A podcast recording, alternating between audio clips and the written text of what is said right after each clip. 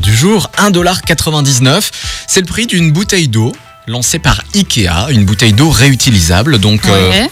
voilà, c'est déjà c'est une bonne chose, c'est pas cher et en plus c'est réutilisable, donc euh, ça évite euh, de gaspiller euh, du plastique et de, de polluer après la nature. Mhm.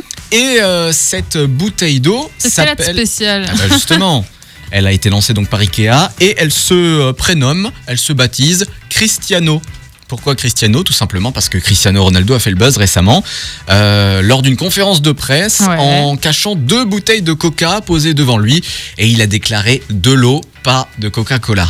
Et donc, Oui, je m'en souviens. Et donc, par rapport à ça, Ikea s'est dit on va surfer là-dessus, on va, on, va, la- on va lancer une bouteille d'eau, quoi. tout à fait.